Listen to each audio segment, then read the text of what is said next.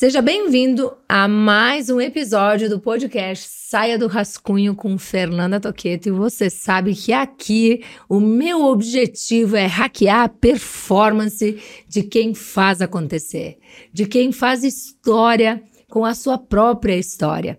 Poder compartilhar aqui histórias de sucesso de pessoas que honram o seu compromisso com as escolhas pessoais e profissionais. Nesse episódio, eu escolhi ir para a cidade de Santa Cruz e entrevistar um cara que topou com uma conexão especial do Léo da Carnop, uh, me conectou com Fabiano Peçanha. Ele que é atleta olímpico, campeão mundial e multicampeão nacional. Vocês sabem que eu amo esporte, que eu adoro uma corrida, que o esporte mudou a minha vida. E eu pensei, cara, tá tão perto de mim, eu preciso me conectar com essa pessoa e entender dessa jornada que começou tão cedo, quando ele tinha 10 anos. O, o Fabiano ele tem conquistas nacionais e internacionais, vestiu aí a camisa da seleção brasileira e nos representou, representou o país nos Jogos Olímpicos de Pequim em 2008, em Londres em 2012 e tem um título considerado aí nos Jogos Mundiais Universitários, ele vai falar mais sobre isso, que foi histórico no Brasil. É treinador da noiva dele, a Jaqueline Weber, que se tornou uma das melhores corredoras do Brasil, gente.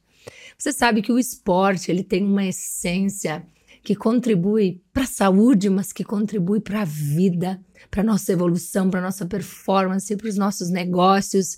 Então acompanha aí, que eu preparei perguntas bem especiais para a gente entrar aí na mente desse atleta e entender como funciona a vida de uma pessoa que tem essas, esses reconhecimentos que constrói essa jornada. Seja bem-vindo, Fabiano, ao podcast Saia do Rascunho. E é um privilégio para mim poder compartilhar a tua história, né? E representar aqui através do podcast uma pessoa que por muitos anos representou o Brasil aí por 24 anos, né? Nos Jogos Olímpicos. Seja bem-vindo.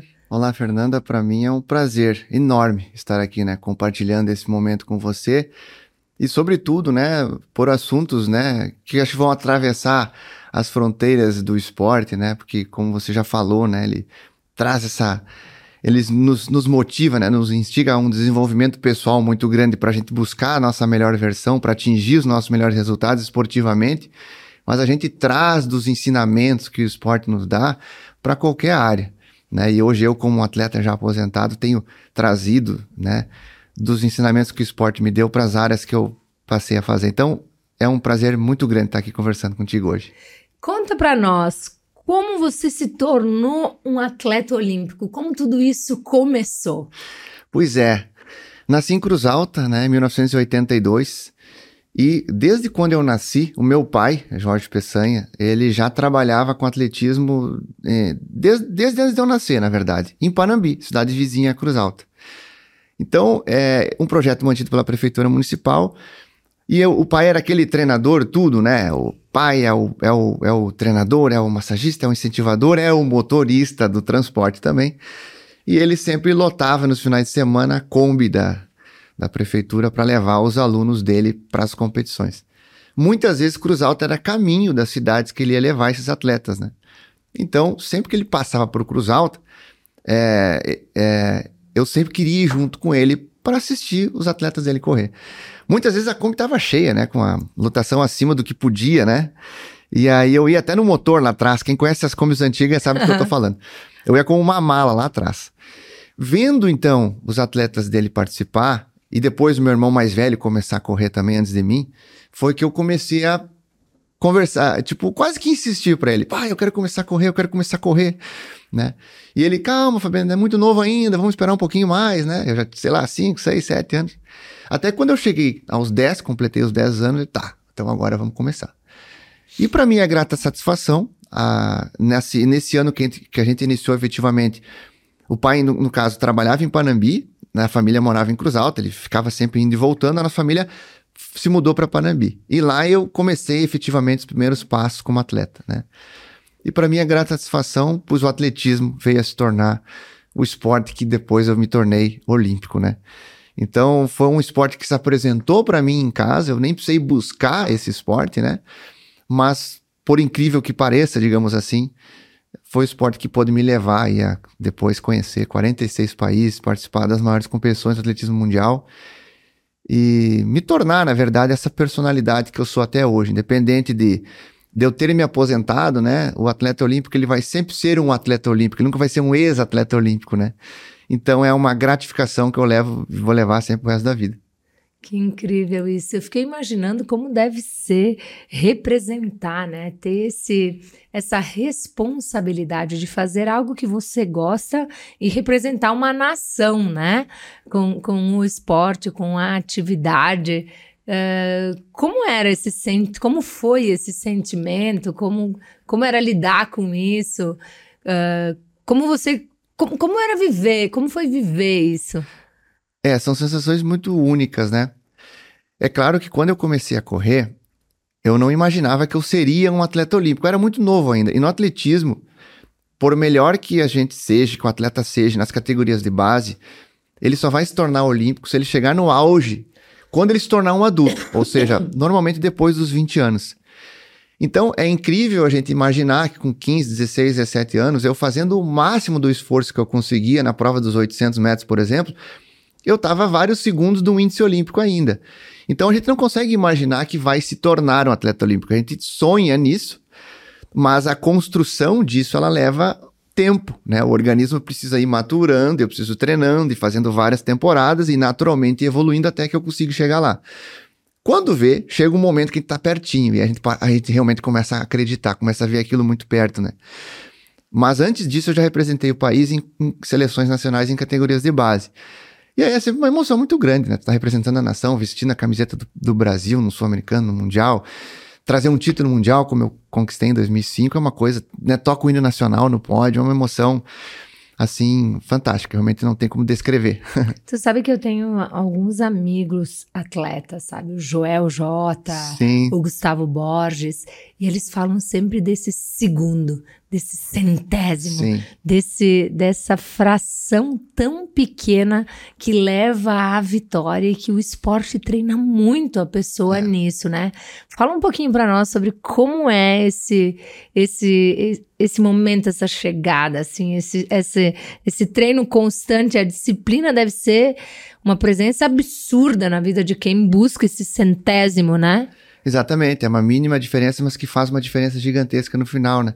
Aquele ditado, né? Quer saber o valor do centésimo? Pergunte para um atleta, né? Isso. E eu sei exatamente isso, porque em 2004 eu fui para as Olimpíadas 2008 e 2012. Em 2004 eu fiquei fora de Atenas por 12 centésimos. Então, né? É menos que isso aqui. Quem está nos escutando e nos vendo Tenta ligar e desligar o cronômetro em 12 centésimos, que dificilmente vai conseguir. Vai levar 16, 20. Então, 12 centésimos foi o que me separou de me tornar um atleta olímpico em 2004. Eu tava com uma lesão, uma dor muito forte no, no meu fêmur esquerdo, que depois eu fui saber que eu tava com uma fratura por estresse. Eu tava correndo com uma fratura. E mesmo assim, na última tentativa para a vaga olímpica, é, eu fiquei a 12 centésimos do índice. Então, tu imagina, né? Tipo, a, muda a, a vida, digamos assim, de um atleta tu se tornar olímpico, né? Tu se torna olímpico para sempre, tu tem uma série de, de outras condições e patrocínios e clubes e seleção a partir do momento que tu se torna olímpico. E eu não me tornei por 12 centésimos. E aí vem aquela questão, né? Olimpíada de 4 em 4 anos. Então, poxa, né? Ah, não, mas eu, eu sou novo ainda, então quer dizer que se eu fiquei a 12 centésimos agora, eu vou certo na outra. Não quer dizer, a gente não sabe o amanhã, né? O que eu sei é que eu tenho que fazer toda uma dedicação de novo, uma resiliência, se levantar e tal, e construir resultado, para talvez daqui a quatro anos eu estar tá representando o país. Felizmente isso aconteceu comigo. Eu fui para Pequim depois, fui para Londres, me tornei olímpico de fato. Mas eu já vi vários atletas que ficaram também a 5, 6, 10 centésimos e que não foram mais a Olimpíadas. Então, o impacto que tem. E é isso que eu sempre digo, eu trabalho muito em cima disso também, né? Tudo aquilo que a gente puder fazer para melhorar um centésimo, tô dentro, tô disposto a fazer. Porque às vezes isso define muito, né? A diferença de alguém, às vezes, que é tão melhor, que a gente acha que tem resultados tão superiores, não é 10, 20, 30 vezes melhor. Às vezes é uma fraçãozinha de melhor. Mas é uma diferença que faz, que faz a diferença, né? Uhum. E quem está aí nos ouvindo, nos assistindo, qual é o seu centésimo, né? Onde você está perdendo o jogo por um detalhe pequeno detalhe, né? Por um, um Sim. por algo. E, e quando enquanto você falava, eu pensei o que, que foi essencial para que quatro anos separassem uns uh, doze centésimos, né, de uma vitória. O que foi essencial para você para se manter nesse jogo, para continuar nessa busca? Porque enquanto a gente fala do esporte, a gente faz analogia para a vida, para os desafios que a gente está vivendo nesse momento, né, para as coisas que estão acontecendo. O que, que foi a tua virada para se manter focado? É, eu sempre, sempre trouxe comigo assim, né? Do nível que eu estou para aquele, para o nível que eu quero chegar, é, eu, eu chamo, né? É uma coisa que é, é um do nível que eu estou para o nível que eu quero chegar, sempre é algum conhecimento que eu preciso que, que, falta, ou uma habilidade que eu preciso me desenvolver. Então, sempre, os resultados para mim sempre eram tipo ensinamentos, né? Que se não eram de acordo com o que eu queria, ou no nível que eu precisava, qual conhecimento que está me faltando? Qual habilidade que eu preciso desenvolver? E eu sempre fui alguém muito preocupado com isso.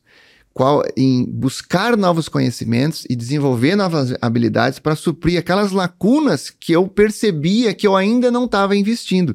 Porque no esporte é muito isso, é treinamento, é descanso, que é a recuperação, e a alimentação. São três pilares que a gente tem que é, é, se preocupar na mesma intensidade.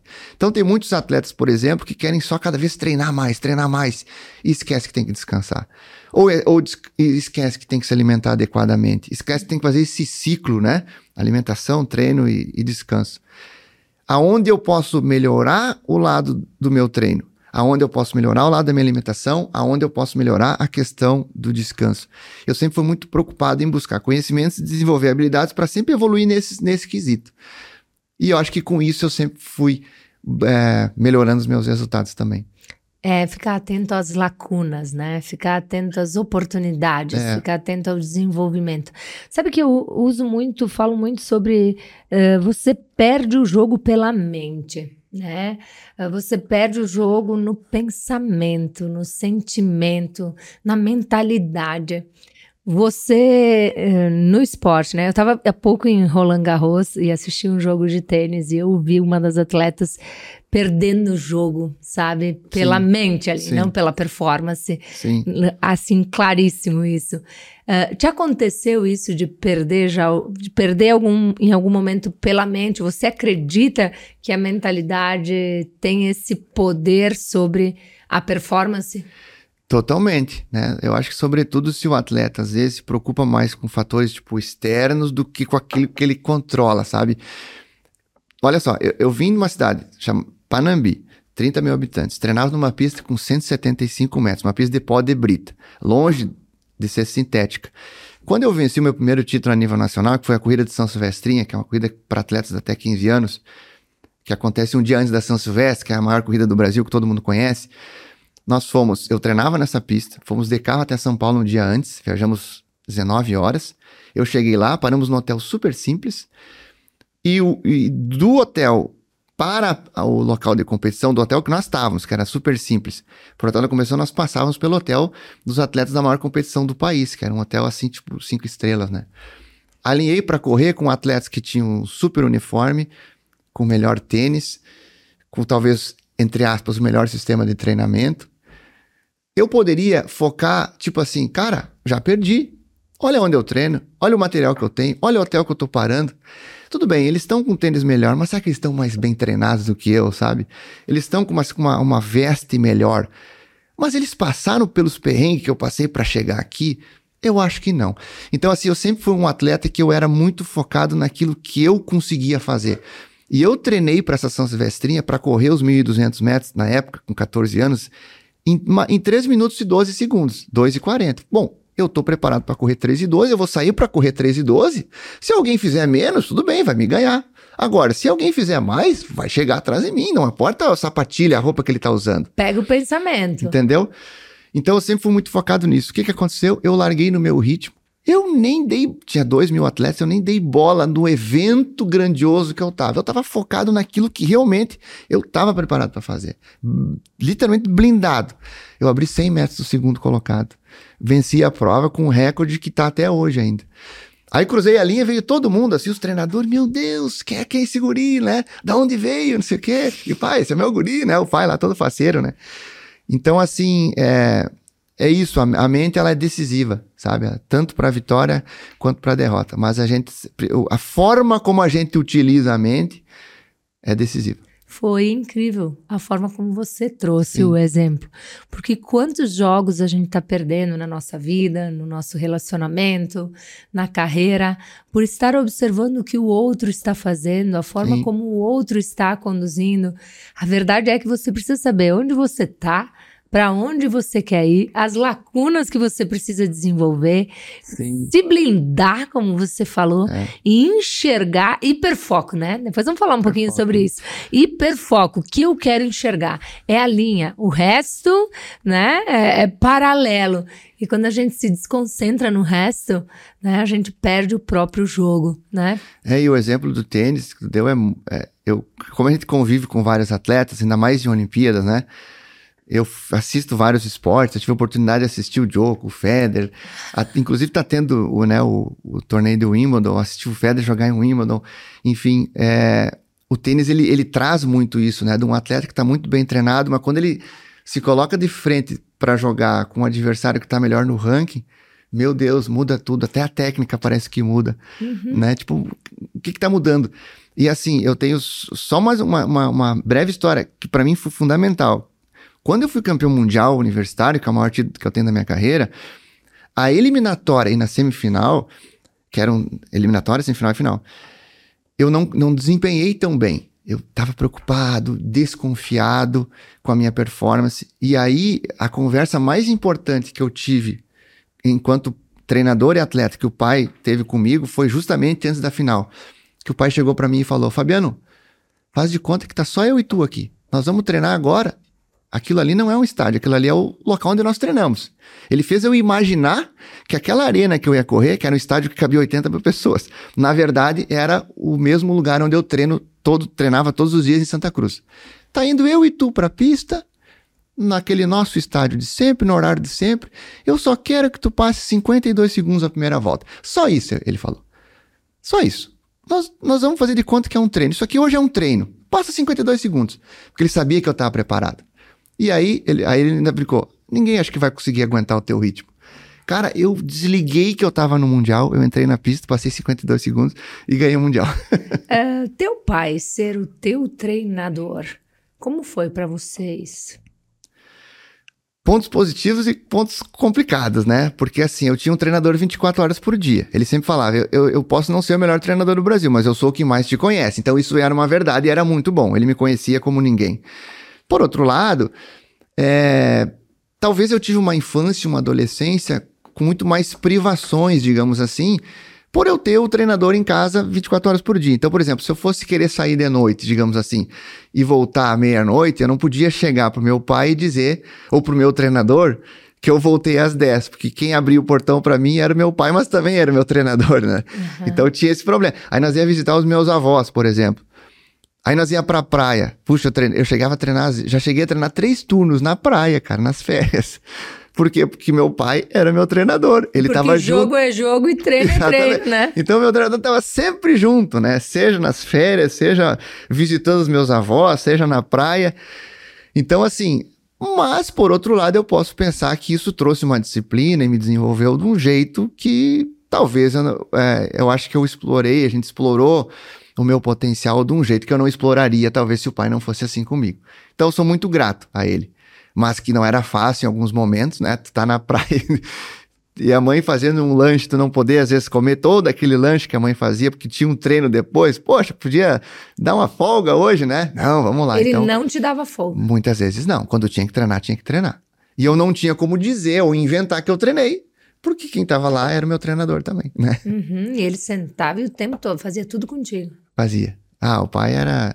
Né, o pai né, faleceu com Alzheimer, infelizmente, o ano passado, né? Novo.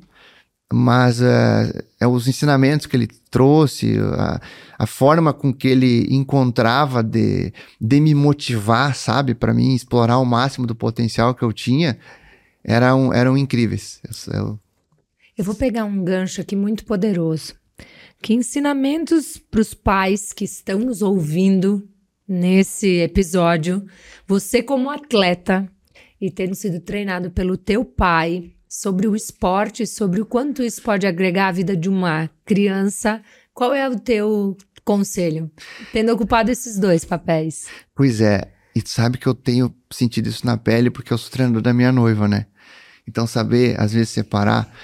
Mas o que eu aprendi muito com ele é assim: lidar com, com o sentimento, né, do acolher, paterno, enfim, no meu caso de noivo, com uma certa frieza do profissional que acredita que eu posso explorar mais o meu talento se às vezes eu for um pouco mais frio, mais incisivo, mais duro, que talvez por alguns momentos eu possa magoar, mas que no final das contas eu vou reconhecer que aquilo me co contribuiu.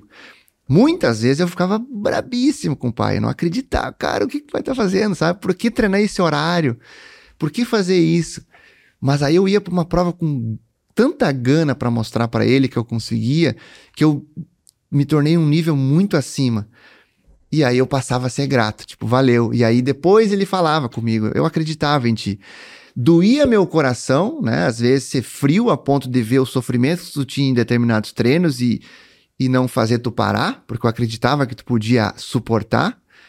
Mas isso deu resultado. Então, assim, lidar com, com a frieza, eu acho, com acreditar e encontrar as formas de explorar o máximo do potencial, né, do, do filho e no caso da noiva, sem, sem criar conflitos, mas que com, uma, com um propósito, né, de, de alcançar um objetivo logo ali no fim, né. A gente fala muito sobre isso lá na nossa casa. Ele sabe que eu sou apaixonada por esporte, Sim. meu esposo também. O esporte Sim. transformou a nossa vida. Nós não somos, nós somos amadores, muito amadores, né? Mas a gente gosta muito, a gente faz sete, oito anos, eu acho que praticamente todo dia a gente tem um contato com o esporte. Sim. E a gente influencia muito, principalmente o meu esposo. Ele é aqui, ó. Tem que estar tá no esporte, tem que cultivar o esporte, tem que ir pro esporte. Sim. Né? A Antônia agora disse assim, sabe? Ela disse: Eu não quero ir pra piscina, agora tá muito frio. Eu disse: A gente volta em agosto, ele tem que ir pro esporte. Ela patina, ela, ela gosta de correr, ela tá sempre com a gente quando a gente pratica esporte. Mas eu acho que, que, que faz toda a diferença para desenvolver a mentalidade, a disciplina, o foco, o compromisso consigo mesmo, com, com, a, com tudo que a gente se propõe a fazer, né? Dá para você que é pai e mãe que está nos ouvindo, né? Aqui com uma mera corredora, gosto de correr, gosto de pedalar, gosto de caminhar, gosto de variar muitas coisas que eu tô fazendo, mas não consigo imaginar como é viver sem o esporte presente Sim. na vida, né? mas o quanto isso pode ser poderoso na Sim. vida dos nossos filhos. Certeza, ele traz muitos ensinamentos, né, e disciplina, e faz a gente é, olhar com coisas que a gente achava que eram difíceis se tornam mais fáceis, né, quando a gente encara é, os desafios que o esporte traz, enfim, eu eu, assim, trago os ensinamentos do esporte até para a questão empresarial mesmo, assim, foram, foram os aprendizados, assim, que eu tive na carreira esportiva, sabe? Eu sou muito grato a essa escola esporte na minha vida, né? Quais foram os aprendizados que o esporte levou para o negócio? É, hoje eu, eu, sou treinador, né? E, e, a, e a Jaque, então, a Jacqueline Weber, né? É a número um hoje do Brasil no ranking dos 800. Inclusive, recentemente voltou do Nacional com mais duas medalhas. Vai para o Sul-Americano daqui a duas semanas, representar o país. Está aí com o pezinho já em Paris, na Olimpíada do ano que vem. Então, tá muito legal, né? Então, assim, para a carreira de treinador nem se fala, né? Porque eu estou voltado diretamente ao esporte. Mas no ramo dos negócios, né, que eu tenho uma empresa que fabrica o medidor de velocidade pedestre, que é a pista de velocidade é, peçanhas runners, que a gente chama, ele é como se fosse um radar de pessoas. Então ele é um instrumento de esporte, lazer, entretenimento, promoção da saúde, competição, desafio. E várias cidades estão colocando, a gente já está em oito estados, né? É uma ferramenta muito legal, suspeito para falar, né? Mas enfim, uh, é uma, uma, É quase que uma solução também esportiva para para aquelas preocupações de que às vezes os filhos estão querendo ficar muito no videogame, não querem fazer muita prática esportiva, ele é um videogame real, porque ela corre, vê na hora a velocidade dela em quilômetros por hora, como se fosse um radar humano, como se fosse um videogame real. Isso tem incentivado muitas crianças a correrem também, né? Que bacana. Mas o, é, exatamente. Mas o crescimento, eu diria, dela é com ferramentas esportivas, para tudo, né? É disciplina, é, é, tu ter foco, né? Tu ter conhecimento. Opa, não tá melhorando nessa área. Qual é o conhecimento que tá faltando? Qual é a habilidade que eu tenho que desenvolver? Ou se eu não tenho essa habilidade, quem eu preciso contratar ou recrutar para suprir uma característica que eu não tenho, né? E tal. Então são coisas muito parecidas. Se a gente for ver para evoluir em qualquer área, né? As ferramentas são muito parecidas. A gente falou em vários, vários momentos sobre foco, sobre hiperfoco. Não sei se quem está nos ouvindo aqui até podem é, mandar um sinal aí para nós de quanto foco é desafiador na sua jornada, tá? Quais são as tuas dicas para ativar o hiperfoco? Pois é, o hiperfoco. A, foco é absolutamente fundamental, né? Agora, quanto mais difícil é o objetivo, mais importante é tu focar ainda mais, né, em comportamentos para atingir objetivos que são realmente grandiosos, né? E hiperfoco é bem isso, né? Quer dizer, eu concentrar, canalizar toda a minha energia, intensidade numa, num objetivo muito próprio que eu tenho, né? Eu tenho até um, um passo a passo para hiperfoco. então usa... vamos lá, o tá. passo a passo do hiperfoco do nosso atleta olímpico Fabiano Peçanha. Tá, primeira coisa, e, e a minha sugestão, entrar em hiperfoco por um prazo de até 90 dias, porque ele causa um desequilíbrio às vezes em outras áreas, né? Uhum. Eu canalizo tanto a minha energia para buscar um objetivo que outras áreas vão causar desequilíbrio, né? Por exemplo, eu vivo isso em casa, minha noiva entra em hiperfoco para conquistar uma medalha nacional.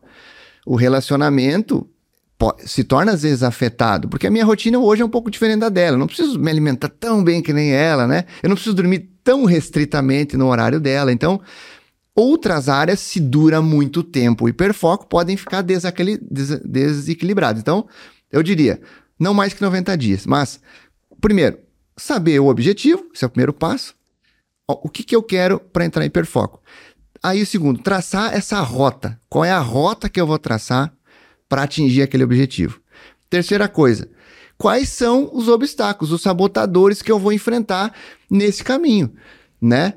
No caso de um atleta, poxa vida, eu é, sou viciado em séries, por exemplo, fico até às 5 da manhã assistindo séries, isso é um sabotador.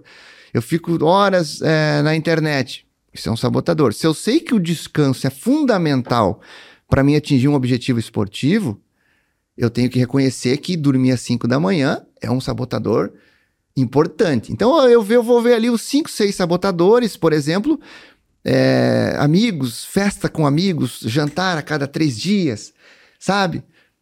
Eu vou elencar, beleza. Aí eu vou criar o quarto passo que é neutralizar esses sabotadores. Como que eu vou neutralizar isso? Cara, eu vou então cortar a assinatura do Netflix, né?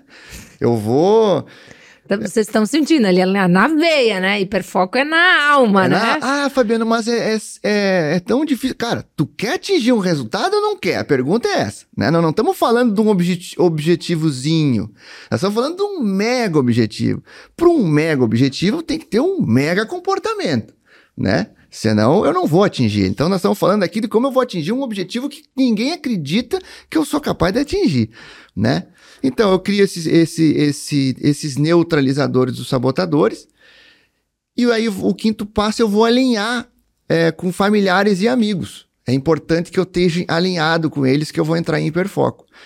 Avisar, né? Avisar. Compartilhar. Ó, pessoal, é, sabe aquela nossa janta de todas as quintas? Eu eu não vou mais. Durante 60 dias, 90 dias, eu não vou mais. Eu tenho um objetivo ali, a longo prazo, uma coisa muito importante. Eu só estou querendo avisar. Não é nada contra vocês, né? Mas é um momento que eu preciso focar em mim. Então eu não vou mais. Eu alinho. Os familiares. Ah, Fabiano, tu nunca mais apareceu aqui em casa. Não. Então eu já vi. Não, eu vou entrar em hiperfoco. Eu vou vir menos aqui. Porque nesse momento eu vou ter um horário a mais de fisioterapia por semana. Ter... Ô, Fê, é importante alinhar. E o passo 6, pista livre para decorar. Pau! Né? Pau, haja massivamente, alucinadamente, com a mesma garra. vai atingir um, um resultado impressionante. E a satisfação de ter atingido vai recompensar tudo isso que atingiu. E mesmo que não atinja, porque a gente sabe que esportivamente falando, às vezes só um conquista o primeiro lugar. Se seis pessoas entrarem em hiperfoco com o mesmo objetivo, eu tenho que entender que um vai vencer, outro vai ser sexto. Uhum. Mas eu não estou falando que o sexto. Mas eu não estou falando sobre atingir um título, eu estou falando sobre a certeza de que eu vou me tornar alguém melhor. É sobre isso. Se eu me tornei alguém melhor, bati um recorde pessoal, já valeu a pena. Olha só, para você que está nos ouvindo, qual é o objetivo que ninguém acredita que você é capaz de atingir? Qual é o objetivo que você acha que é distante para você? Abraça com essa intensidade, com essa energia. Cria a rota, levanta os ob obstáculos, neutraliza pau, né, Fabiano? Pau. Massivamente. Massivamente. Só enxerga a linha da chegada. É isso mesmo. Mas não ultrapassa a linha do tempo. 90 dias? É, eu, eu, eu diria aí? que não. É bom o hiperfoco não durar mais que isso para não desequilibrar as outras áreas, né? Uhum. Porque eu sempre digo, né? Sucesso é alcançar resultados, sim, mas eu condiciono isso muito à velocidade, à felicidade, à satisfação, à realização. Eu alcançar um grande objetivo, mas que me, me tem um preço muito alto. Um sacrifício. Eu né? perdi amigos, eu perdi daqui a pouco o, o noivo. Por, em razão disso, vai ser um resultado que, puxa, eu atingi o resultado. Mas e daí? Sabe né? que então tem, Caio, que, tem que cuidar o disso Caio também. Carneiro falou no podcast, até fica a dica para quem está nos assistindo, para assistir esse podcast com o Caio. E eu perguntei para ele como foi depois que ele finalizou o Iron Man. Né? O meu esposo também já fez algumas edições, numa delas eu corri 30 quilômetros, acompanhei em Bariloche, muito legal. E ele me disse assim: Fer, quando eu tava me preparando pro Ironman, uh, chegou a pandemia. E aí eu tive a resiliência de esperar as provas retornarem, que foi dois, quase três Sim. anos depois, agora em Florianópolis, no ano passado. E eu tava lá, acompanhei a prova. E ele disse assim: então eu fiquei um hipertempo, né? Bastante Sim. tempo me preparando, me condicionando, me organizando e ele foi pro full, direto, né? Sim. Foi pro full nessa primeira prova. E ele disse que quando ele chegou lá, ele deprimiu. Foi uma quantidade de tempo envolvido e de preparação muito grande. Uhum. Ele disse assim: eu saí da prova de Florianópolis e eu fiquei 30 dias sem treinar. Sim. Ele fala isso no podcast. Então, eu, eu pensei muito sobre enquanto você falava de como se relacionar com o hiperfoco, né? Sim. E não só para isso, para tudo que a gente se propõe na vida, não só para o esporte, para as grandes conquistas que a gente quer, estipular esse prazo, se respeitar e saber o que a gente quer enxergar quando a gente chegar lá, porque Sim. o vazio muitas vezes ele é grande. Escutei Sim. outros atletas que deprimiram, que ficaram mal nesse, nesse momento e não é só no atletismo é com as são com as conquistas, Sim. com os sonhos, com as realizações, de você chegar lá, tá? E aí, e agora, né? É. E qual é o próximo passo? Isso. E aí você pode ter perdido muitas coisas pelo caminho, né? É. Então é uma reflexão para a vida. Um, eu fiz um curso de transição de carreira, porque assim, o atleta é, de alto nível, ele tem um, ele, ele vai se aposentar precocemente, isso é normal, né? Todo atleta ele sabe que a carreira dele vai ter um fim e ele vai ter muita vida pela frente, né? Então é importante que nos últimos três anos em que o atleta pense em se aposentar, ele já comece a, a ver para outras áreas de atuação, para ele não esperar se aposentar para daí buscar. Então, assim, eu fiz um, um curso de transição de carreira para isso, né? Porque senão a gente fica deprimido mesmo, né? E eu me lembro de uma história que eles falaram no curso lá, que eu nunca mais esqueci eles mostram o Papaléguas e o Coyote, que o Coyote a vida toda correndo atrás para pegar o Papaléguas, né? O hiperfoco dele era conseguir pegar o Papaléguas, né? E aí, nesse desenho aí, o Coyote conseguiu pe pegar o Papaléguas. E aí ele, tipo, é, né, comeu o Papaléguas, né? Assou o Papaléguas e tal. E aí ele colocou a ossada do Papaléguas na, em cima da televisão, assim, e ele ficava olhando todo dia ali. E ele entrou numa depressão profunda, porque ele só só se preparou para conseguir pegar o Papaléguas. O dia que ele pegou, ele não sabia mais o que fazer depois. Entrou em depressão, né? Então é mais ou menos assim, né? E a transição não é só para a transição da carreira, né? Mas é para as transições das fases da vida que a gente precisa Sim. se preparar, né? Para os objetivos ao longo dos nossos setênios, dos nossos ciclos de vida, Sim. de realização, né? Sim. Que a gente precisa se preparar. Então, vale uma reflexão aí o que você está fazendo, né? Quais são os seus objetivos para sua carreira daqui a um ano, cinco anos? Como você se enxerga lá na frente? O quanto você está trabalhando, né? O seu desenvolvimento pessoal, uh, a, a, as estratégias para chegar lá nesse lugar, né? Que lugar é esse e Sim. como vai ser quando você chegar lá. Me fala uma coisa, qual foi o momento mais marcante, né, para você? Até a foi a transição, foi qual o momento que se, que marcou, te marcou na tua carreira? Para mim foi Jogos Olímpicos de Londres, sem Londres. Londres, Olimpíada de Londres, porque a família toda foi, tava na arquibancada. E os Jogos Olímpicos é, é o máximo para um atleta, assim, né? Especialmente, especialmente no atletismo. Participar de uma Olimpíada é, é algo assim, não tem explicação, o sentimento, assim, né? Então, tu entrar no estádio olímpico, ver ali, né, a pira olímpica acesa, o fogo, assim, né, dentro do estádio que tu vai competir, 90 mil pessoas na arquibancada, né? Tipo, tu vê os chefes de estado todos ali, a, a TV, tudo. É uma sensação, assim, impressionante. Então eu, eu, eu corri a eliminatória e a semifinal, eu não fui finalista olímpico, fui semifinalista. Então eu pude. A, quando eu voltei pro estádio na semifinal, eu nunca mais me esqueço daquela sensação, sabe? Que eu entrei já com uma sensação de que eu sabia que possivelmente era a minha última Olimpíada, até pela idade e tal. Eu contemplei aquele momento, sabe? Eu olhava assim, arquibancada, eu olhava, tipo, puxa vida, cara, eu tô aqui. Foi um momento assim indescritível, aqueles 10, 12 minutos que eu fiquei no estádio antes de correr, né? E os dois minutos que eu corri ali foi indescritível. Eu, fico, eu só não posso imaginar o que deve ser isso. É. Uh, vamos lá. Uh, principais aprendizados que você obteve, então, nessa jornada de 24 anos correndo todo dia? Praticamente todo dia. Quando você fala do descanso, qual, qual era esse descanso? O descanso ele tem várias maneiras. Às vezes ele é um descanso de não treinar, às vezes ele pode ser um treino mais leve. A gente uhum. chama de descanso ativo, né? Então, então, tem várias formas, né? Mas é, na verdade é descanso e recuperação, né? O sono que é primordial, um bom sono primordial e a recuperação que tem várias formas, recuperação ativa, a própria massagem, né, fisioterapia, isso tudo entra no contexto de, de recuperação. Tempo entre um treino e outro, né? Perfeito. Então foram 24 anos na ativa. Foram. Quais foram os, ma os maiores aprendizados? Eu acho que o principal, assim, que eu diria é.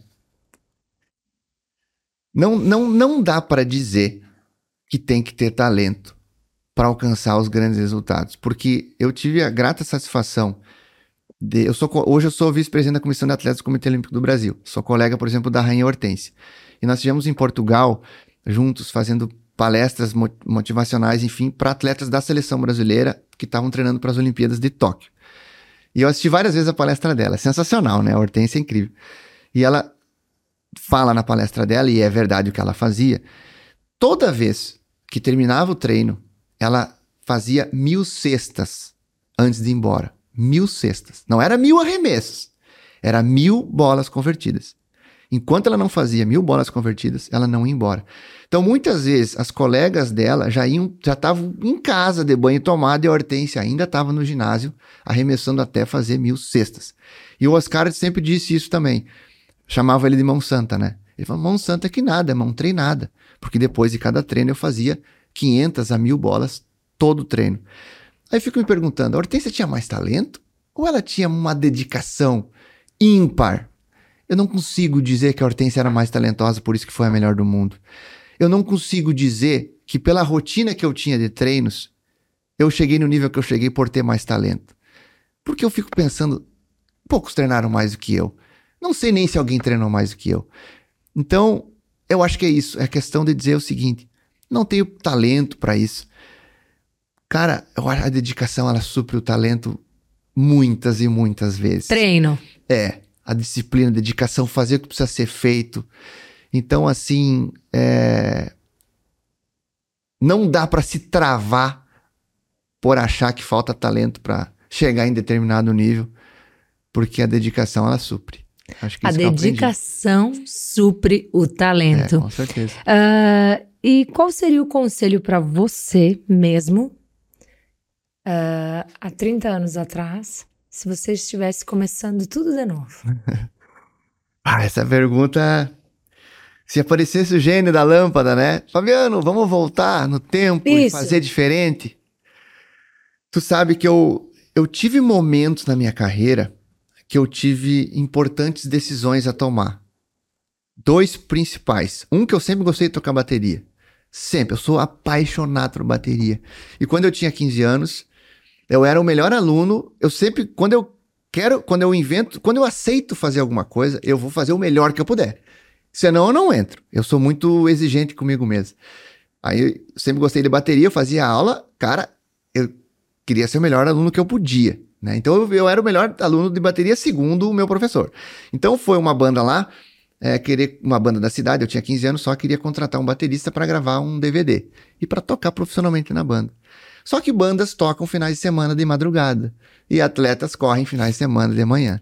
É incompatível as duas carreiras profissionais. Eu tive que escolher uma paixão que eu tinha, que era tocar bateria, outra paixão que era de ser atleta.